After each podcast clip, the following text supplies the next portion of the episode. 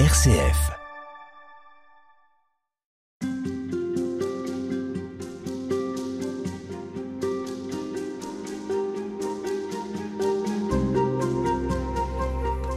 Des bulldozers qui saignent la forêt amazonienne, aux filets électriques qui ratissent les océans, de l'exploitation des plus pauvres à l'hyperconsommation des plus riches, nous continuons d'assister année après année à un gigantesque mouvement de dévoration. Dans une soif irrépressible de possession, l'homme contemporain s'apparente à un fou saccageant sa propre maison et chacun d'entre nous, témoin impuissant devant son écran, se demande bien comment l'humanité pourra sortir d'un tel emballement mortifère. Et si l'Évangile nous ouvrait la voie pour changer de comportement?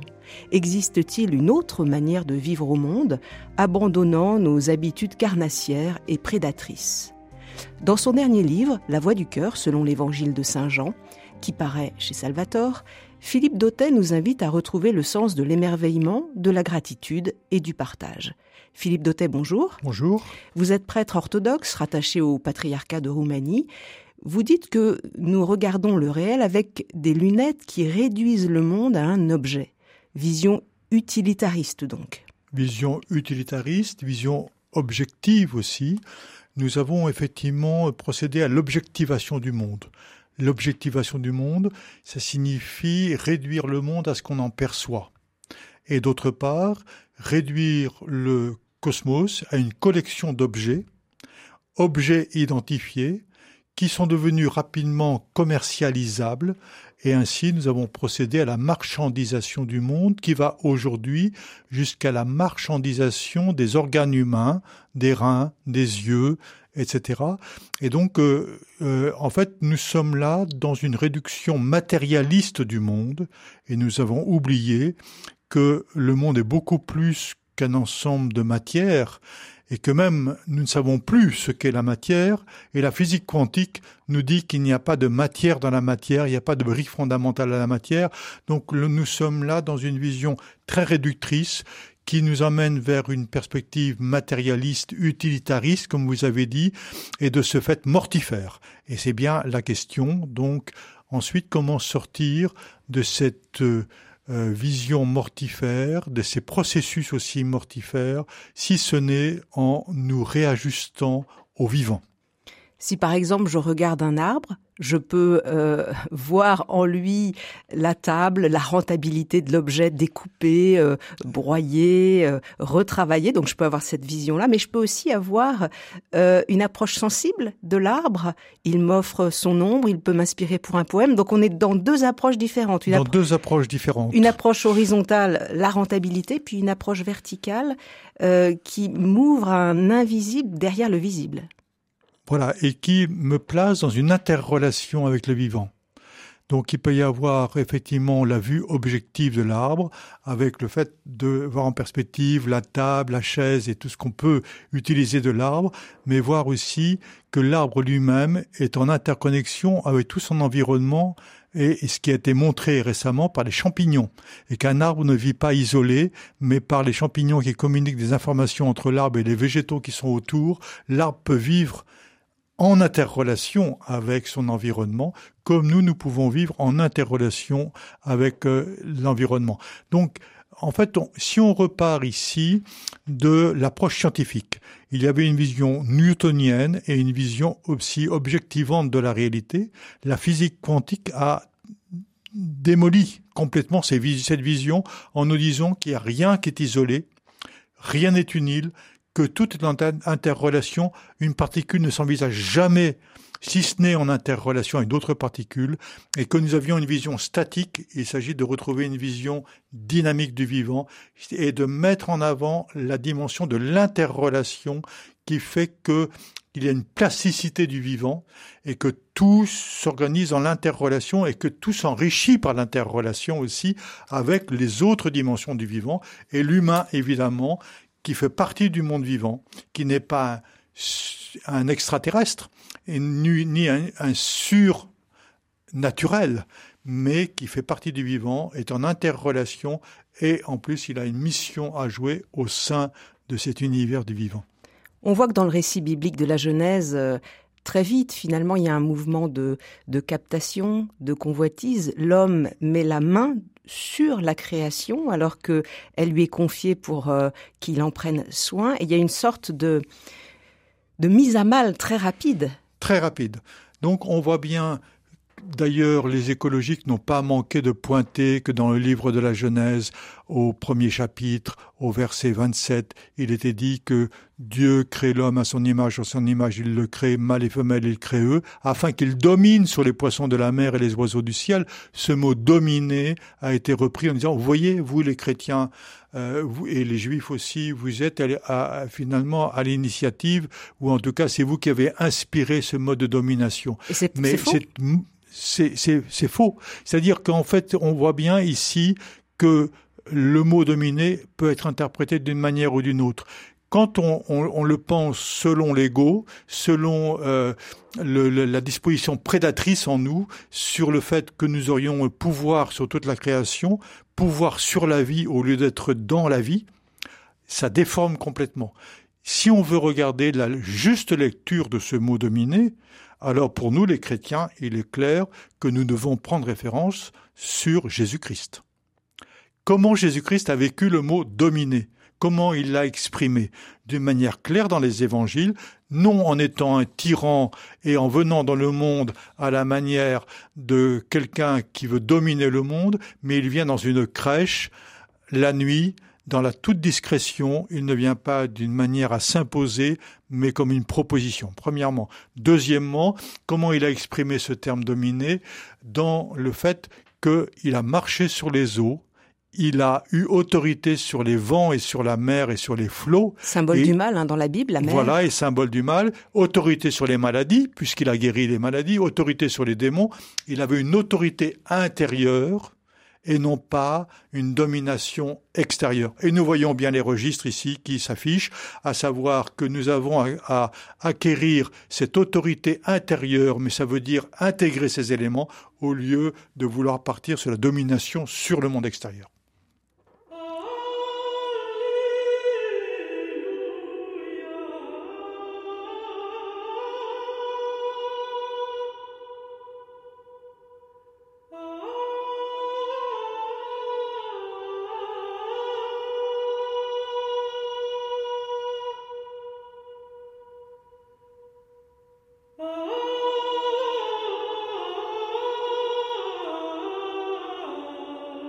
Philippe Dautet, tout votre livre est une invitation à changer de regard sur la réalité, à passer d'une lecture horizontale, extérieure du monde, à une lecture verticale, tout intérieure. Alors qu'est-ce que ça signifie ça? Ça signifie que euh, nous avons euh, été plongés dans la réalité de ce monde. Et que euh, nous avons aussi dans notre enfance été blessés donc au, lieu de nous vivre dans un rapport de confiance et dans une dynamique relationnelle, nous nous sommes mis sur un mode de défense.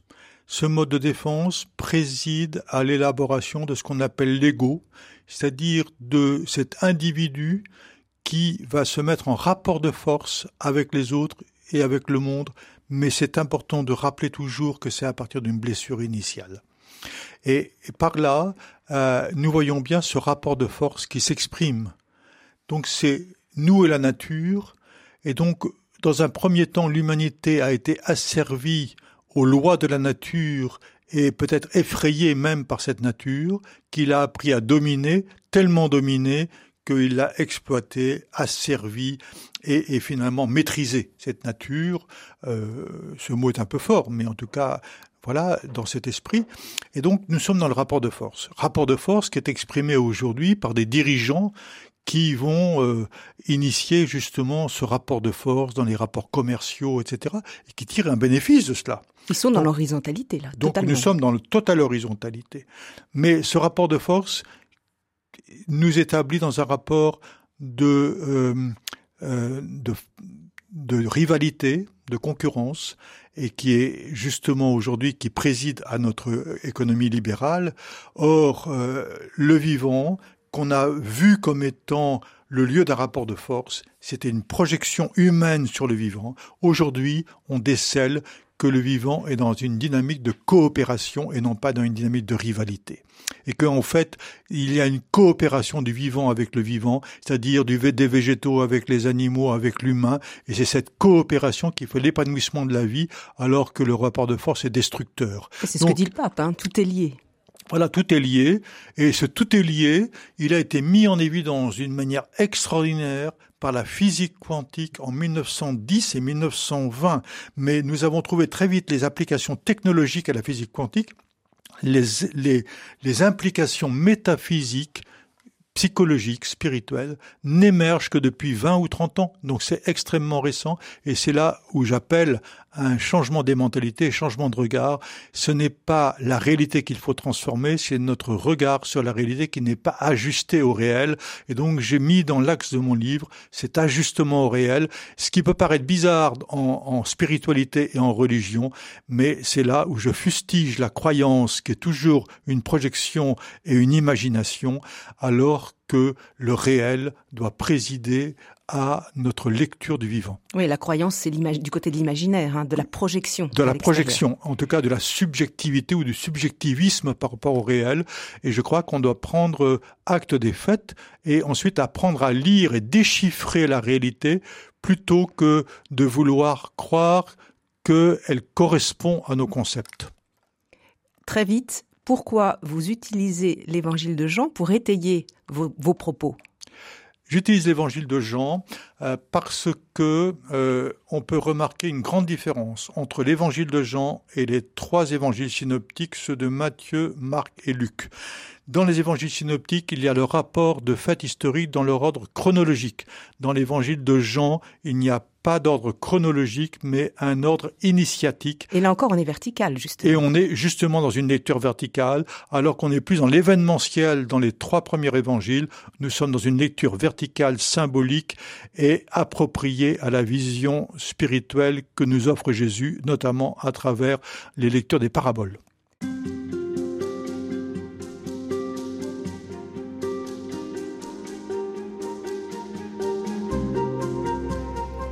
La Voix du Cœur, c'est le titre de votre livre, Philippe Dautet, un ouvrage qui paraît chez Salvatore et dans lequel vous vous appuyez sur l'évangile de Jean.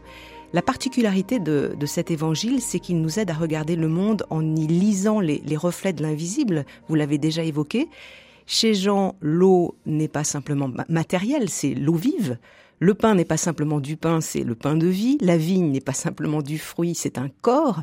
Donc cet évangile, il nous place sur le registre du symbolique. Voilà, il nous place sur le registre du symbolique. Donc l'évangile de Jean se situe dans une autre perspective que les évangiles synoptiques Matthieu, Marc et Luc. Et Jean nous fait rentrer dans une dimension initiatique. Il faut dire deux choses sur l'apôtre Jean. Alors euh, les, pères de l'Église ont dit qu'il était le fils de Zébédée, puisqu'on connaît Jean, frère de Jacques, fils de Zébédée, mais on s'interroge sur qui est vraiment ce Jean parce que il a une intelligence de l'enseignement du Christ, des mystères, qui est tout à fait prodigieuse, avec euh, une, dimension visionnaire. Quand on lit l'Apocalypse, on est tout à fait subjugué par ce qu'il décrit dans l'Apocalypse. Et donc, euh, on, on s'interroge et on voit des anomalies dans les évangiles. Par exemple, que Jean est introduit au Sanhédrin, comment un Galiléen peut être introduit dans ce milieu fermé que le Sanhédrin, et il fait même rentrer Pierre parce qu'il connaît la portière, il a autorité sur la portière et il peut faire rentrer Pierre au Sanhédrin. Donc voilà, on peut se poser plein de questions. Et, donc, et donc ils, ils seraient pas du même milieu, ils n'ont pas intellectuellement. Alors il y, a, il y a la question, donc je laisse la question en suspens pour ramener sur un fait essentiel, c'est que Jean ne dit jamais lui qu'il est le fils de Zébédée, mais il se nomme le disciple bien-aimé, donc ce qui fait de l'évangile de Jean l'évangile du disciple. Et l'évangile du disciple, celui qui est entré dans les pas de Jésus, qui a posé son oreille sur le cœur de Jésus pour entendre battre le cœur de Dieu, et par là d'une manière symbolique, entre dans la perception des mystères et certainement celui qui peut nous faire rentrer dans l'esprit de l'évangile et donc euh, nous, nous faire pénétrer tout un monde et nous faire pénétrer notamment cette lecture verticale. Ça veut dire lecture verticale, c'est une lecture qui fait du lien entre la terre et le ciel. Mais ce lien a été largement exprimé par Jésus dans les paraboles. Dans les paraboles, eh bien, Jésus prend des exemples agraires, par exemple, de pêche, pour nous parler du royaume des cieux. Il en est du royaume des cieux comme, etc. Et il nous fait rentrer dans cet univers du lien entre cieux et terre, et ainsi nous fait entrer dans une lecture signifiante de la réalité que l'on peut appréhender, non pas une réalité enfermée dans les apparences, mais une réalité qui témoigne de la présence de l'invisible dans le visible. Oui, quand vous parlez de verticalité, ça n'est pas euh, qu'il s'agit de regarder le ciel, on est bien d'accord. Hein. C'est une question d'intériorité, de cœur. C'est dans ce monde-ci avoir une vision plus large que euh, le simple reflet de ce que je vois. Voilà, exactement. Donc les cieux ici ne sont pas à l'extérieur, ils sont à l'intérieur. C'est Jésus même qui le dit, puisqu'il dit le royaume des cieux est au-dedans de nous. Donc quand nous parlons du monde céleste, nous parlons du monde intérieur. Je pourrais dire d'une autre formule, le royaume des cieux est à l'intérieur du royaume de César, et les chrétiens ont à opérer dans l'intériorité, dans ce monde intérieur, et l'exprimer au dehors, donc exprimer ce qui se vit au dedans dans la relation avec ce Dieu présent et invisible, l'exprimer dans le monde à l'extérieur et non pas prendre ou importer le monde extérieur vers l'intérieur, mais exporter le monde intérieur vers l'extérieur. Chez l'évangéliste Jean, le thème de la naissance est fondamental. Naissance d'un homme biologique, mais aussi naissance spirituelle. C'est ce que dit Jésus à Nicodème, un juif lettré venu le rencontrer de nuit. Alors qu'est-ce qui caractérise la naissance biologique d'un côté et la naissance spirituelle? Donc effectivement, Jésus, euh, par rapport à Nicodème qui vient le trouver de nuit et qui lui dit, mais je ne viendrai pas vers toi si euh, tu ne faisais pas des miracles, et je pense que si tu fais des miracles, c'est que tu viens de Dieu. Donc une petite euh, manière banale d'introduire la relation, et Jésus directement, directement, sans plus d'introduction, lui dit, si un homme ne naît de nouveau, il ne peut pas rentrer dans le royaume des cieux. Donc cette naissance de nouveau, elle était rapportée au baptême, mais elle signifie ici que nous sommes nés effectivement biologiquement de nos parents, et c'est clair, de la relation d'un père et d'une mère qui ont choisi de nous engendrer, mais nous, est-ce que nous étions présents à cette décision? Euh, Peut-être pas. Ensuite, ils nous ont transmis immédiatement toutes les mémoires transgénérationnelles, c'est sympa, merci pour euh, les aïeux. Aïe aïe aïe, mes aïeux, dit un livre, voilà. Et puis ensuite, ils nous ont plongés dans un milieu socio-culturel et familial que nous n'avons pas forcément choisi. Au début, tout s'impose à nous. Et puis, nous advenons. Et ensuite, euh, qu'est-ce que représente cette nouvelle naissance? Cette nouvelle naissance représente l'accouchement de nous-mêmes, advenir à ce que l'on est, mais ce que l'on est n'est pas le résultat de ce que nos parents nous ont fait, nous ont transmis. Les déterminismes. Ce que l'on est, donc les déterminismes, les conditionnements. Nous sommes dans un premier temps fruits des conditionnements produits d'une décision des autres qui sont nos parents et nous avons à passer de cette posture déterminée et conditionnée vers cette posture de liberté, c'est-à-dire l'émergence du Fils de Dieu en nous que nous sommes. C'est ça la nouvelle naissance. Nous avons à devenir ce que nous sommes selon la pensée divine en nous, et c'est cela toute la, la merveille que nous est proposée dans cette existence d'advenir à nous-mêmes pour nous libérer de toute l'emprise des conditionnements et des déterminismes qui s'imposent à nous au départ.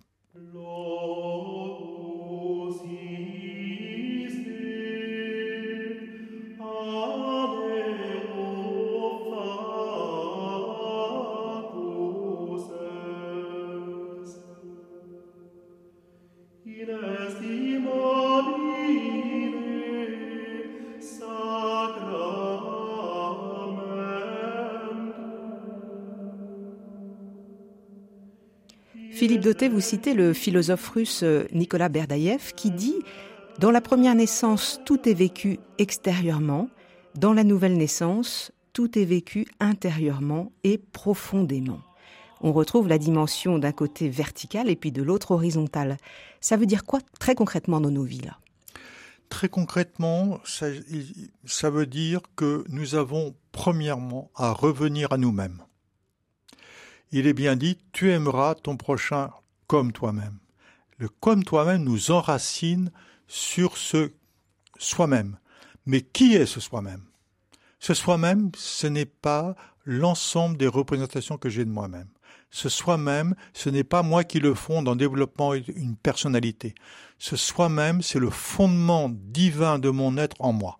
Donc, euh, nous pouvons dire ce soi-même, il s'identifie avec l'image de Dieu que je porte en moi.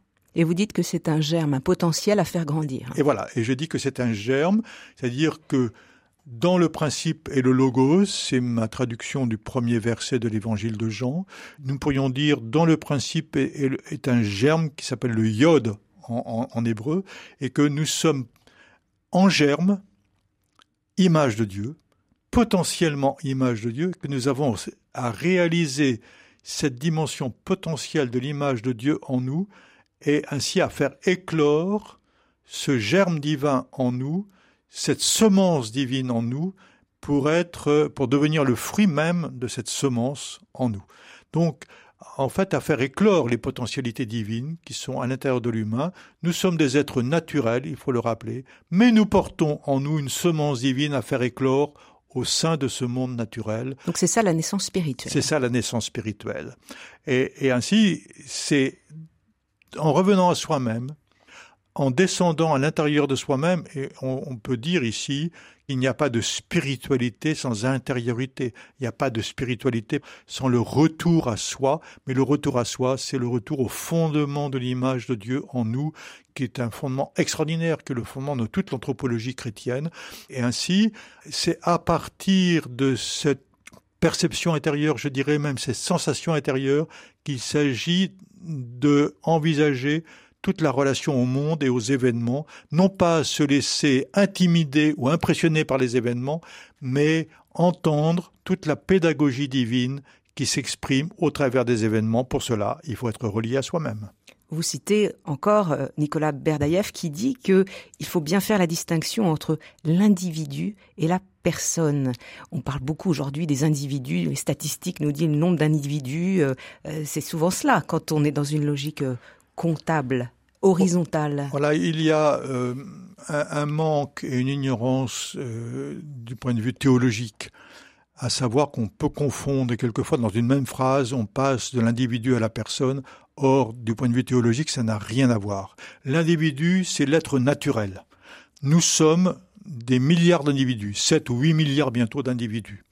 Donc nous faisons nombre les uns avec les autres, et, en fait, euh, il n'y a rien de plus ressemblant à un individu qu'un individu, et d'ailleurs, il y a une gestion des individus qui est une gestion globale, comme si nous étions euh, des, choses. des, choses, nous étions chosifiés. Cette dimension de l'individu nous ramène à notre dimension purement biologique, que nous sommes simplement membres d'une société. Or, du point de vue spirituel, la personne est tout à fait autre chose. Elle n'est pas d'abord sociologique, elle est d'abord spirituelle. Elle est fondée en Dieu et la personne fonde notre unicité personnelle, ce en quoi nous sommes uniques. Nous ne sommes pas uniques par la configuration spécifique des éléments du commun et qui fait que nous avons une histoire singulière. Nous sommes spécifiques dès l'origine, même avant notre naissance, nous étions déjà enraciné dans une pensée unique de Dieu pour nous. Il est dit dans le livre d'Isaïe que Dieu nomme chacun dans le sein de sa mère d'une manière unique. Cette nomination fait de nous des êtres spécifiques qui fait que la personne est tout à fait autre chose que l'ego individualiste, c'est-à-dire de la considération que l'on a de nous-mêmes à partir de notre réalité existentielle. Nous sommes tout autre que la perception que nous avons de nous-mêmes.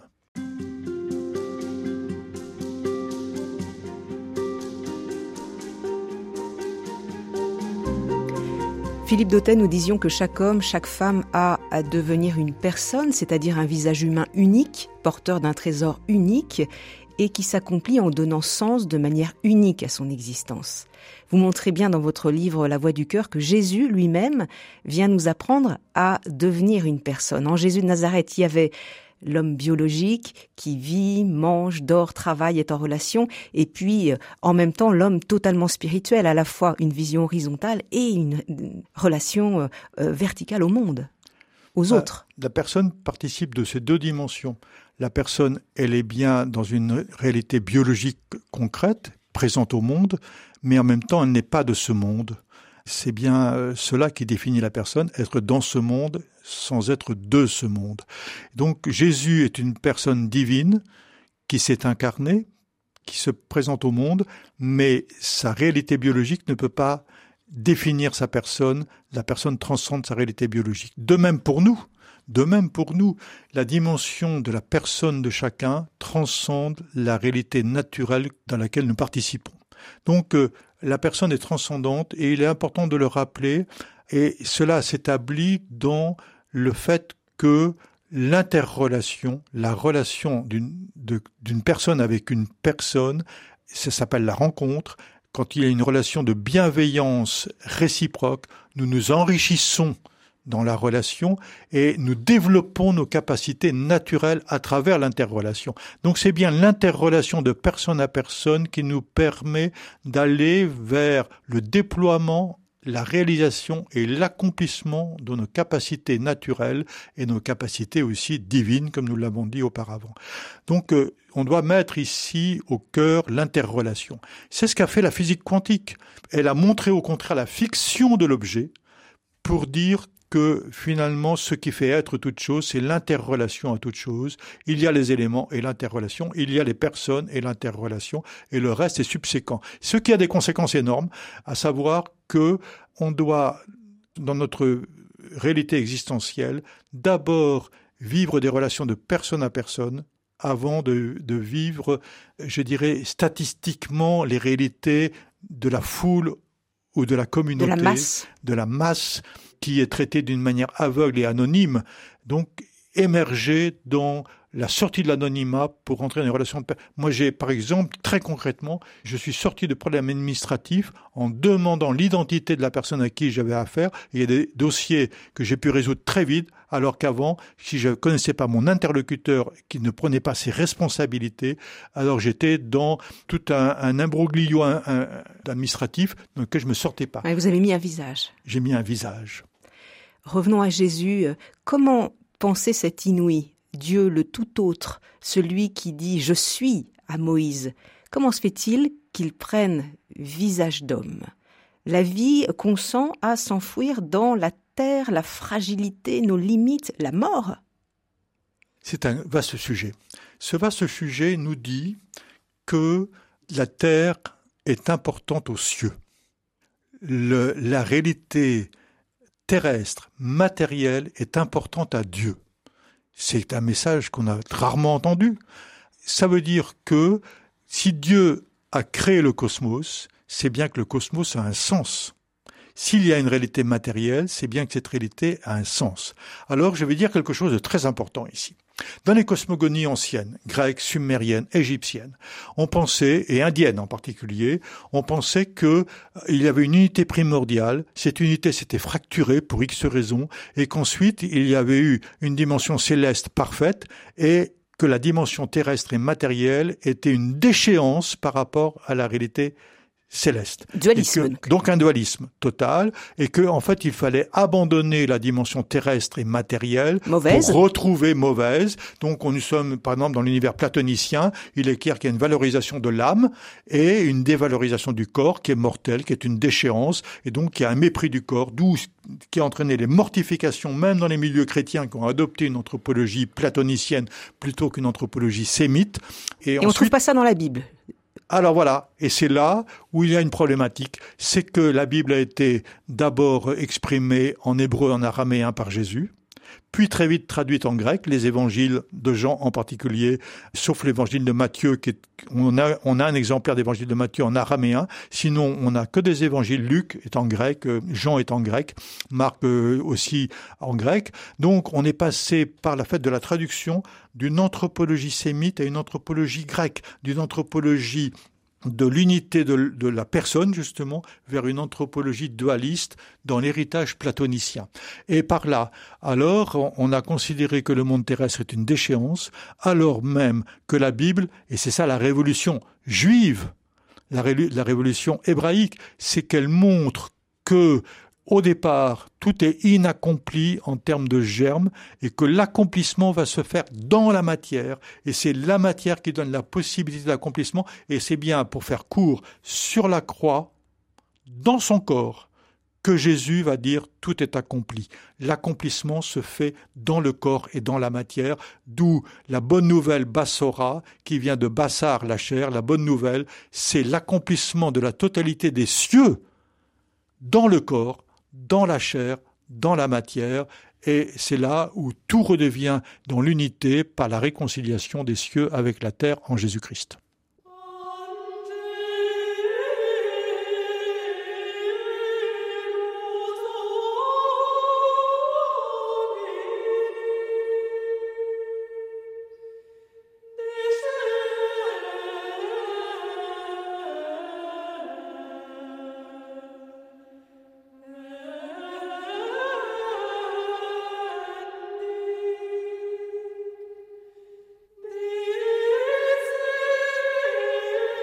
Les êtres humains portent en eux une tendance à la vénération idolâtre d'un Dieu extérieur. L'histoire des religions nous le montre de manière criante. Le Christ est venu renverser ces idoles et témoigner de ce Dieu un, innommable, inconnaissable, transcendant et conjointement intime à chaque être. Philippe Dautet, euh, ce sont vos mots, extraits de votre livre La Voix du cœur le Dieu extérieur, au fond, c'est très facile de le porter en nous, de le garder. Il est tenace, cette image extérieure. Hein. Dualiste. Dualiste. Donc effectivement, euh, nous pensons euh, l'intérieur et l'extérieur dans l'exclusion. Il faut les penser comme une respiration. D'autre part, nous avons pensé un Dieu extérieur à nous, c'est toute la projection idolâtre des premiers millénaires. Nous aurions dû sortir par l'avènement du Dieu unique de cette projection idolâtre, mais nous avons des tendances idolâtres en nous qui sont terribles et résistantes. Donc, euh, il s'agit de changer la vision ici et de se mettre en ajustement avec ce que nous dit l'Évangile. Et dans l'Évangile de Jean, Jean nous dit en tout cas rapporte les paroles de Jésus, Jean 17 par exemple, où il dit le Père est en moi. Il dit pas le Père est à l'extérieur, il dit le Père est en moi. Et ensuite il rajoute je suis en vous. Donc le Père est en moi, moi je suis en vous. Ça signifie ici que le Père, est, en nous. qu'il est plus intime à nous-mêmes que nous-mêmes, comme nous le rappelait saint Augustin, et en même temps tout autre. Mais il est en nous. Donc ne le cherchons plus à l'extérieur. Simplement, s'il est en nous, alors il est la vie de ma vie, le désir de mon désir, le souffle de mon, souffle, l'aspiration de mon aspiration, c'est lui qui me fait être, qui me fait désirer, qui me fait aspirer à une plénitude. Donc il est le moteur de ma vie, et non pas celui qui s'impose à moi de l'extérieur, qui veut me contraindre dans des règles religieuses en particulier ou dans un dogmatisme, mais il est celui qui m'inspire et, comme le dit très bien l'évangéliste Jean dans son prologue, sans lui rien, même les athées, sans Dieu, ne pourrait pas vivre, puisque Dieu est la vie de ma vie, insisteront les pères de l'Église. Mais les, athées sont peut-être athées de ce Dieu que vous décrivez, qui est un Dieu extérieur. Et voilà, et c'est là où je euh, peux, je peux me trouver en accord avec des athées. On peut se trouver en accord pour dénoncer ensemble des déviations de l'approche du divin. Et ça peut être extraordinaire. Peut-être qu'ils ont des remarques pertinentes, rationnelles sur la religion en dénonçant des déviations du religieux. Vous dites, Philippe Dautet, que Dieu frappe à la porte, il est un mendiant. Vous reprenez euh, le fameux passage de l'Apocalypse au chapitre 3, Je me tiens à la porte et je frappe. Voilà, donc dans la continuité, Dieu n'est pas un tyran extérieur qui s'impose à moi et qui dirige le monde et qui peut, d'un coup de baguette magique, transformer mon existence. Il faut renoncer à ce vieux Dieu, celui qui hante ma vieille conscience, qui me culpabilise, qui me gendarme, pour nous trouver vers le vrai Dieu. Ce vrai Dieu, il est intérieur, nous dit Jésus, clairement affirmé dans les évangiles. Il est intérieur, il est comme un mendiant qui frappe à la porte. Il ne peut rien sans l'ouverture de notre cœur, il ne peut pas contraindre notre liberté. D'ailleurs, comment dans l'amour on peut contraindre une liberté? Ce n'est plus l'amour. Donc il est comme un mendiant qui frappe à la porte, comme le dit dans le livre de l'Apocalypse chapitre 3 verset 20, et il est celui qui sollicite notre ouverture du cœur pour vivre une réciprocité d'amour avec nous. Ainsi, il est dans la toute puissance de l'amour qui est toute impuissante par rapport à notre liberté parce qu'il ne peut pas contraindre notre liberté. Ainsi, Dieu se, se fait petit, c'est enkenosen, nous dit euh, l'apôtre Paul aux Philippiens. L'abaissement. L'abaissement. L'anéantissement. L'anéantissement, c'est la parfaite humilité. Il se propose à nous et il nous dit, est-ce que tu veux m'accueillir chez toi? Et si nous ouvrons la porte, alors il entre chez nous pour souper avec nous, pour un dialogue. Et c'est là où nous avons à ouvrir dans l'intériorité nos oreilles, notre cœur, notre regard, pour laisser Dieu être en nous, non plus moi, mais Dieu en moi. C'est cela la clé de la spiritualité chrétienne.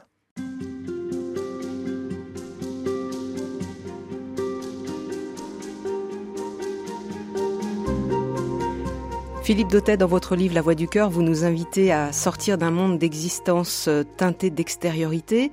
Vivre à l'extérieur, nous l'avons vu, c'est en rester aux apparences, c'est-à-dire réduire la création à des choses, réduire des hommes à des individus et réduire Dieu à une idole, nous en avons parlé.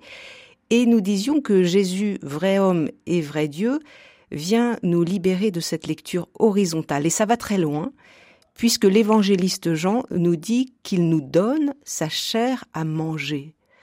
Comment comprendre ce qui apparaît un scandale? C'est apparu un scandale au moment où Jésus l'a dit à ses disciples. C'est apparu un scandale au moment où le dit à ses disciples. Beaucoup des disciples se retirèrent et ne voulurent plus suivre Jésus. C'est marqué noir sur blanc dans l'évangile.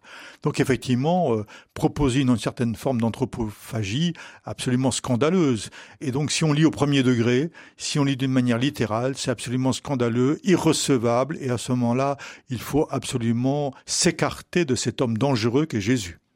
Donc là, nous sommes face à une impossibilité ou une incohérence si nous restons sur un registre horizontal. Donner sa chair à manger, c'est inacceptable. Donc euh, vision horizontale, extérieure. Extérieure, voilà, objectivante de cette réalité. Donc nous devons reprendre toute la Bible dans une lecture verticale car ce que dit là Jésus est en cohérence avec tout l'univers biblique. Au passage, je précise que la meilleure façon d'interpréter la Bible, c'est de reprendre la Bible.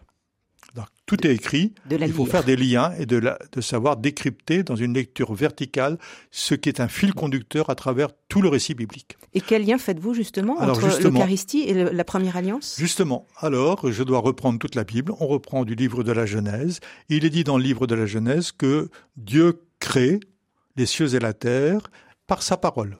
Dix fois dans le livre de la Genèse, il est dit Dieu dit. Et donc Dieu crée deux cosmos par sa parole. C'est confirmé dans le prologue de Jean, où il est dit, selon ma traduction, il est dans le principe tourné vers Dieu, il est Dieu, par lui tout, sans lui rien. Donc par le logos, tout, sans lui rien. Et l'apôtre Paul dira, c'est par la foi que nous reconnaissons que tout a été créé par la parole de Dieu.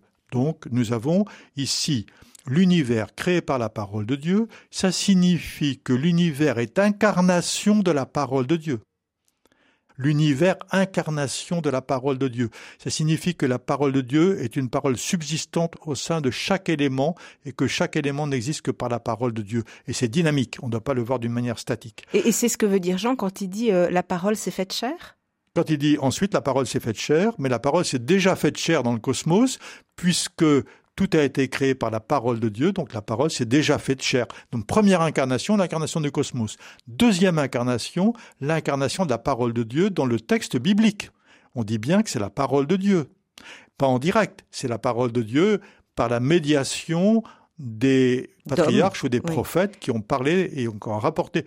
Même c'est toujours par un homme que nous connaissons Dieu. Même Jésus, c'est par son humanité que nous accédons à la divinité. Donc c'est la médiation toujours qui nous aide à rentrer dans ce mystère. Donc deuxième incarnation dans la lettre de l'Écriture, troisième incarnation en plénitude, et le Logos devint chair et le Verbe s'est fait chair. C'est la naissance de Jésus. C'est la naissance de Jésus qui vient récapituler ces deux premières incarnations.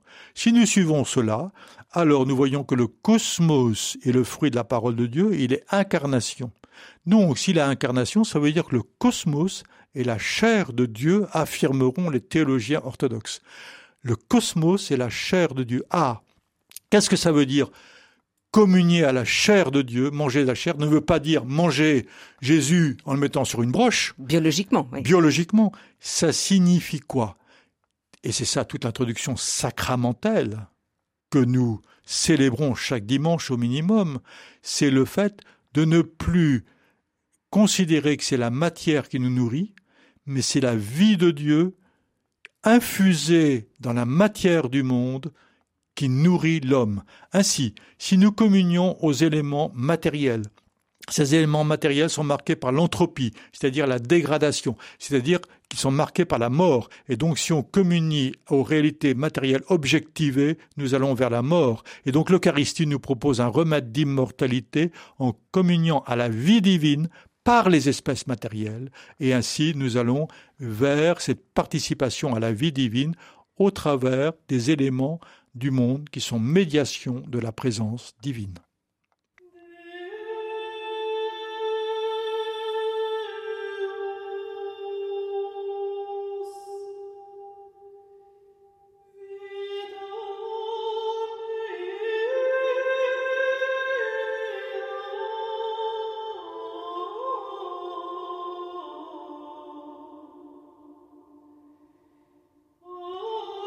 Philippe Dautet, vous évoquiez euh, la théologie orthodoxe. Alors justement, le théologien Paul Evdokimov dit au sujet de l'Eucharistie, c'est l'amour de Dieu rendu comestible. Voilà, l'amour de Dieu rendu comestible. Nous avons euh, deux approches de la spiritualité. Une approche d'un cheminement personnel où on regarde ses erreurs, où on se voit en train de faire des gestes inappropriés et on prend conscience et on progresse, et puis, il y a une dimension mystérieuse. Mystérieuse, c'est au sens littéral, puisque le mot sacrement traduit le mot mystéria en grec. Donc, il y a une dimension mystérieuse qui est la dimension sacramentelle. Et c'est quoi, justement Et justement, nous avons beaucoup de difficultés à approcher cette dimension sacramentelle.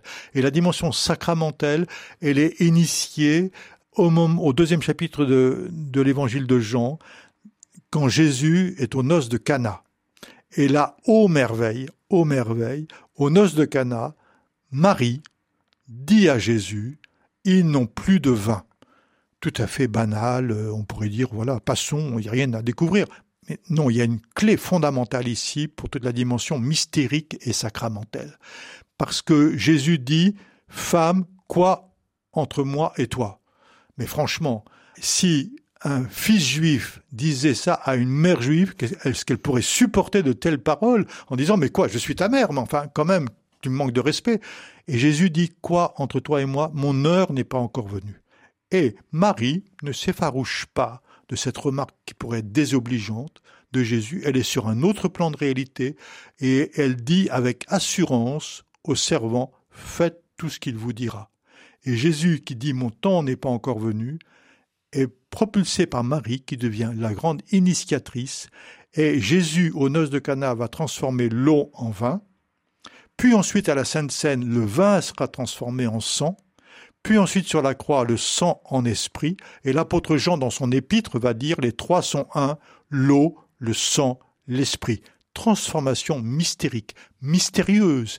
Comment il y a une dynamique du vivant mystérieuse qui nous fait participer à la vie divine à travers les éléments matériel du cosmos. Donc, c'est ça. Pour prendre l'exemple du pain et du vin, je vois bien, moi, biologiquement, horizontalement, que j'ai dans la main du pain et du vin. Ça ne va pas changer, j'aurai toujours.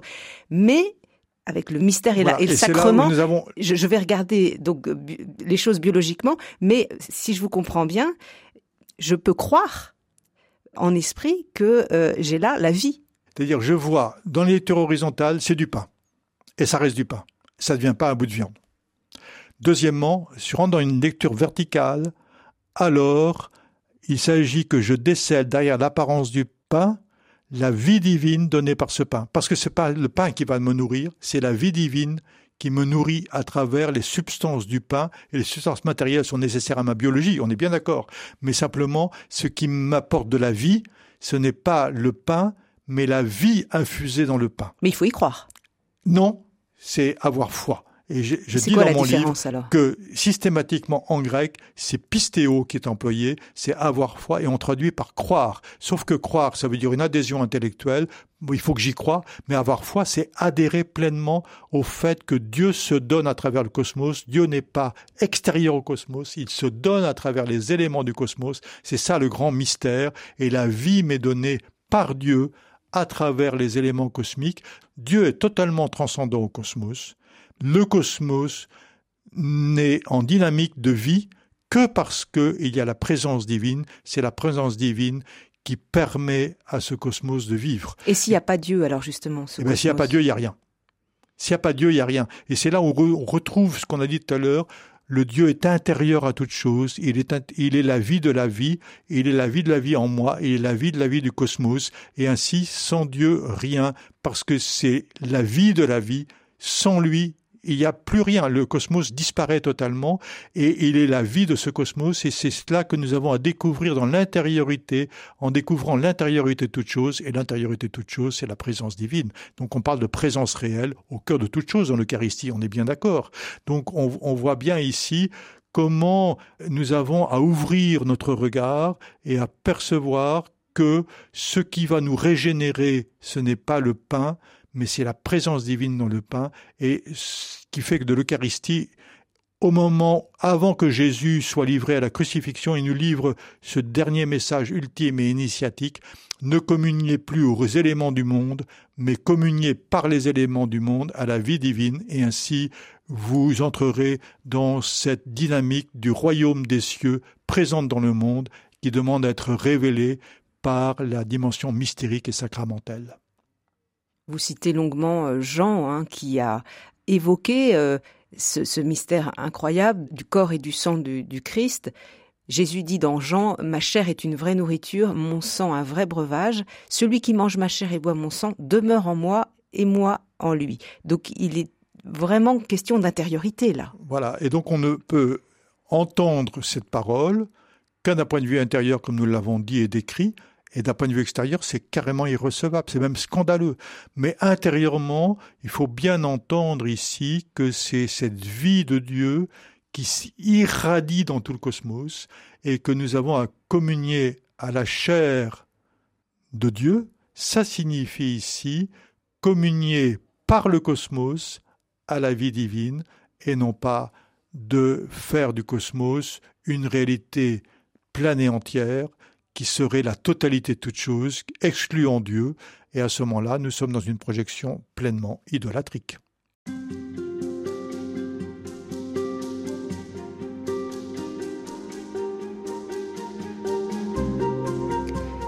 Philippe Dautet, au début de nos entretiens, nous disions que l'homme est à la croisée des chemins concernant euh, l'avenir de la planète, ce monde créé dont on a fait une, marchandise, hein, on, l'a dit.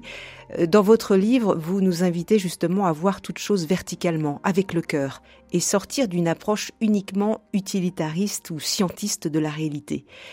Et euh, vous appuyant sur euh, votre tradition, la tradition orthodoxe, vous parlez d'une vision eucharistique ou sacramentelle du cosmos. Vous avez déjà commencé à l'évoquer. Qu'est-ce que cela veut dire exactement? Vision sacramentelle signifie qu'il s'agit de reconnaître le donateur dans le don. Nous, chrétiens, nous pensons que la création est un don de Dieu. C'est un cadeau qui nous est adressé. La vie est un cadeau qui nous est donné. Notre existence est un cadeau. Donc c'est important déjà de reconnaître que c'est un cadeau. Et puis ensuite, si le cosmos est un cadeau, il s'agit de reconnaître le donateur derrière le cadeau. Le donateur signifie que nous entrons en relation avec quelqu'un qui est à l'origine de tout. Et c'est cela, le mystère chrétien, c'est que nous ne voyons pas le cosmos simplement comme une grande chose, mais nous voyons le cosmos comme la possibilité d'un dialogue avec l'auteur du cosmos. Et cela va plus loin puisque vous citez Maxime le confesseur qui dit Les choses sensibles se révèlent comme le corps du Seigneur, le voici lui, l'invisible dans les choses visibles, lui l'impalpable dans les choses palpables. Ainsi nous rassemble-t-il à partir de toutes choses. Donc il n'y a pas simplement le pain et le vin au moment de la consécration euh, durant euh, la liturgie eucharistique, mais c'est l'ensemble du cosmos. Le pain est symbole de toute nourriture et de tout élément matériel. Le vin est symbole de tout flux, de toute la dimension ondulatoire, j'oserais dire comme cela. Et donc euh, ici, euh, pain et vin synthétisent toute la dimension cosmique dans, dans, ces deux éléments statiques de la matière et dynamiques du, des flux. Et en même temps, il symbolise aussi l'œuvre, la création, le travail des hommes, voilà. donc, qui est co-créateur. À l'Eucharistie doit correspondre une vision eucharistique. On ne doit pas simplement aller communier en recevant le pain et le vin, le corps et le sang du Christ. On doit entrer dans une attitude eucharistique qui est une attitude d'abord d'émerveillement devant la splendeur divine. Quand on regarde les espaces célestes, c'est extraordinaire comment il y a des milliards de galaxies avec des milliards de planètes et comment tout est en équilibre. C'est prodigieux. Dans l'intérieur, dans l'infiniment petit, c'est aussi prodigieux. Quand on regarde un coucher de soleil, quand on regarde la nature, on est émerveillé. Donc je, je, je propose d'entrer dans une culture de l'émerveillement. On n'a pas su assez s'émerveiller. Mais comment Parce qu'on n'a pas su assez s'émerveiller, on ne sait pas ensuite assez remercier et être là dans une gratitude que tout nous soit donné et que tout soit à disposition. Comment se fait-il que nous ayons perdu le sens de l'émerveillement? On a perdu le sens de l'émerveillement parce qu'on est préoccupé de notre quotidien, de ce qu'on va manger aujourd'hui et comment on va finir nos fins de mois. Donc on est réduit sur un univers purement utilitariste en fait, on, est dans la préoccupation de notre mode d'existence. Mais Jésus nous dit, cherchez d'abord le royaume des cieux et le reste sera donné par surcroît. Oui, mais quand on n'a rien et quand on est au chômage, c'est normal aussi qu'on cherche comme ça, ben, essentiellement le biologique en premier. Voilà, et c'est justement donc, quoi on est dans un enfermement. Alors, je vais dire deux mots là-dessus. Il y a une béatitude qui nous dit, bienheureux les pauvres en esprit. Première béatitude. Alors si on prend au sens littéral, bienheureux les pauvres, franchement, ceux qui n'ont rien, qui n'ont démunis, qui n'ont pas de quoi manger tous les jours, bienheureux, comment Jésus peut dire une parole aussi scandaleuse comme ça, bienheureux les pauvres, bienheureux ceux qui sont RSA, bienheureux qui s'en sortent pas, qui, qui ne bouclent pas leur fin de mois, etc. Donc on peut pas en rester sur une lecture horizontale. Bienheureux les pauvres en esprit, et non pas bienheureux les pauvres. Bienheureux les pauvres en esprit, c'est bienheureux ceux qui ont choisi la pauvreté et pas bienheureux ceux qui subissent la pauvreté économique. Mais comment peut-on la choisir, la pauvreté? Eh bien, exemple catholique, Saint François d'Assise. Il était riche, fils d'un riche marchand, n'est-ce pas? Il a choisi la pauvreté parce qu'il a découvert que dans cette pauvreté, il y avait l'immense richesse de la relation avec Dieu. Donc on passe d'un registre à un autre, du souci économique a un souci relationnel. Mais lui avait le choix. Euh, il était fils de bourgeois. il était fils de bourgeois, il avait le choix. Mais est-ce que un pauvre n'aurait pas le choix? Je pense que pour accepter de se dépouiller, c'est mieux d'avoir été riche avant. Donc, de fait, je crois que il y a une certaine pertinence à entrer dans l'acquisition des biens matériels dans un premier temps parce qu'on a besoin de se sécuriser. Mais on a besoin de se sécuriser, disons-le clairement, parce qu'on manque de foi. Mais peut-être que, humainement parlant, nous avons besoin de passer par ces différentes étapes et qu'ensuite on peut se délaisser parce qu'on peut voir les limites des avantages matériels. Et ensuite on peut se dépouiller comme l'a fait Saint François d'Assise de fait. Donc euh, la grande question c'est que nous sommes dans la société de consommation, dans une société qui crée du manque. Et elle crée du manque, de la rareté pour faire monter les prix. Par exemple, on va récolter 100 quintaux de blé et on va en lâcher 10, puis on va retenir les 90. Pourquoi? Pour faire monter les prix, et quand les prix seront montés, on va lâcher le reste. Donc on voit bien ici qu'on crée artificiellement de la rareté. Or, comme le disait Mère Teresa, pour citer encore une catholique, il y a assez de nourriture dans le monde. On sait aujourd'hui qu'on gaspille 30% de nourriture et on gaspille même avant de les vendre, on gaspille aussi de la nourriture. Et donc, elle disait, elle, ce qui nous manque, ce n'est pas la quantité d'alimentation, de biens alimentaires. Ce qui nous manque, c'est le partage. Ce qui nous manque, c'est le partage, ce n'est pas le manque de biens. Donc il y a ici une artificialisation de la vie où en fait pour des processus, par des processus spéculatifs, pour une visée du profit, on nous propose une rareté. Or, tout est donné en abondance. Et tout est donné en abondance si on sait le reconnaître. Il s'agit à ce moment-là d'être dans une attitude d'accueil et de réception des dons de Dieu plutôt que d'être dans la recherche de ce qu'on n'a pas. Donc savoir accueillir ce qu'on a plutôt que d'être dans la recherche de ce qu'on n'a pas, c'est une clé.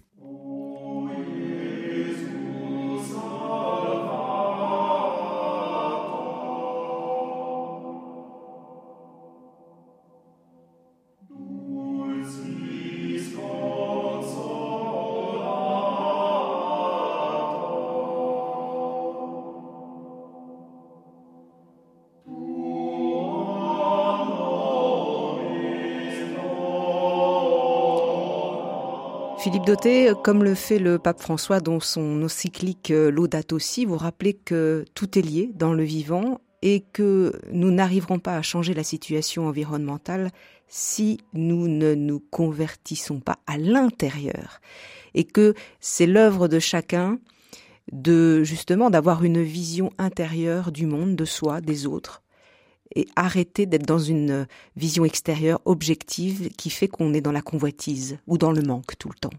Je pense que le passage vers le royaume des cieux, dans l'évangile, c'est le baptême de métanoïa. J'emploie ce mot métanoïa parce que il est traduit par repentance ou conversion. pénitence, dans le meilleur des cas conversion. Parce que métanoïa veut vraiment dire conversion, mais conversion dans le sens où il s'agit de changer de mentalité, changer de regard, changer de vision, changer de considération et d'ouvrir sur un avenir qui ne soit pas la reproduction du passé. Donc, le problème dans pénitence, c'est qu'on est dans le mea culpa et dans le fait de regarder le passé et de se libérer, de se déculpabiliser des choses mais non, il s'agit de construire l'avenir sans répéter les mêmes schémas mortifères du passé. Donc, construire l'avenir. Et donc, cette dynamique, il s'agit effectivement de changer de regard. Donc, le problème n'est pas le monde tel qu'il est, c'est notre rapport au monde qu'il s'agit de changer, mais pour changer le rapport au monde, il s'agit de changer le regard sur le monde et ainsi d'avoir une révolution intérieure. Donc j'appelle à une révolution intérieure parce qu'aujourd'hui, je ne crains pas la situation, mais je crains le fait qu'on ne sorte pas d'une logique qui nous a amenés jusqu'à l'impasse dans laquelle nous sommes ici. Il faut changer de logique, changer de logiciel, changer de disque dur, on pourrait dire aujourd'hui. Et c'est cela que je propose. C'est en train de se faire. En plus, nous avons des signes comme quoi c'est en train de se faire et on voit bien que les jeunes sont en train de changer leur vision et donc euh, d'insister sur la dynamique relationnelle. C'est la relation les uns avec les autres, et c'est bien les uns avec les autres que nous pourrons euh, sortir de l'impasse dans laquelle nous sommes, et donc rentrer dans une dynamique relationnelle au lieu d'être dans l'enfermement d'un système utilitariste, consumériste, qui nous enferme, et l'individualisme et le consumérisme sont les deux plaies du moment. Merci à vous, Philippe Dautet. Je conseille la lecture de votre livre La voix du cœur selon l'évangile de Jean. Il paraît chez Salvatore. Merci à Philippe Faure à la technique.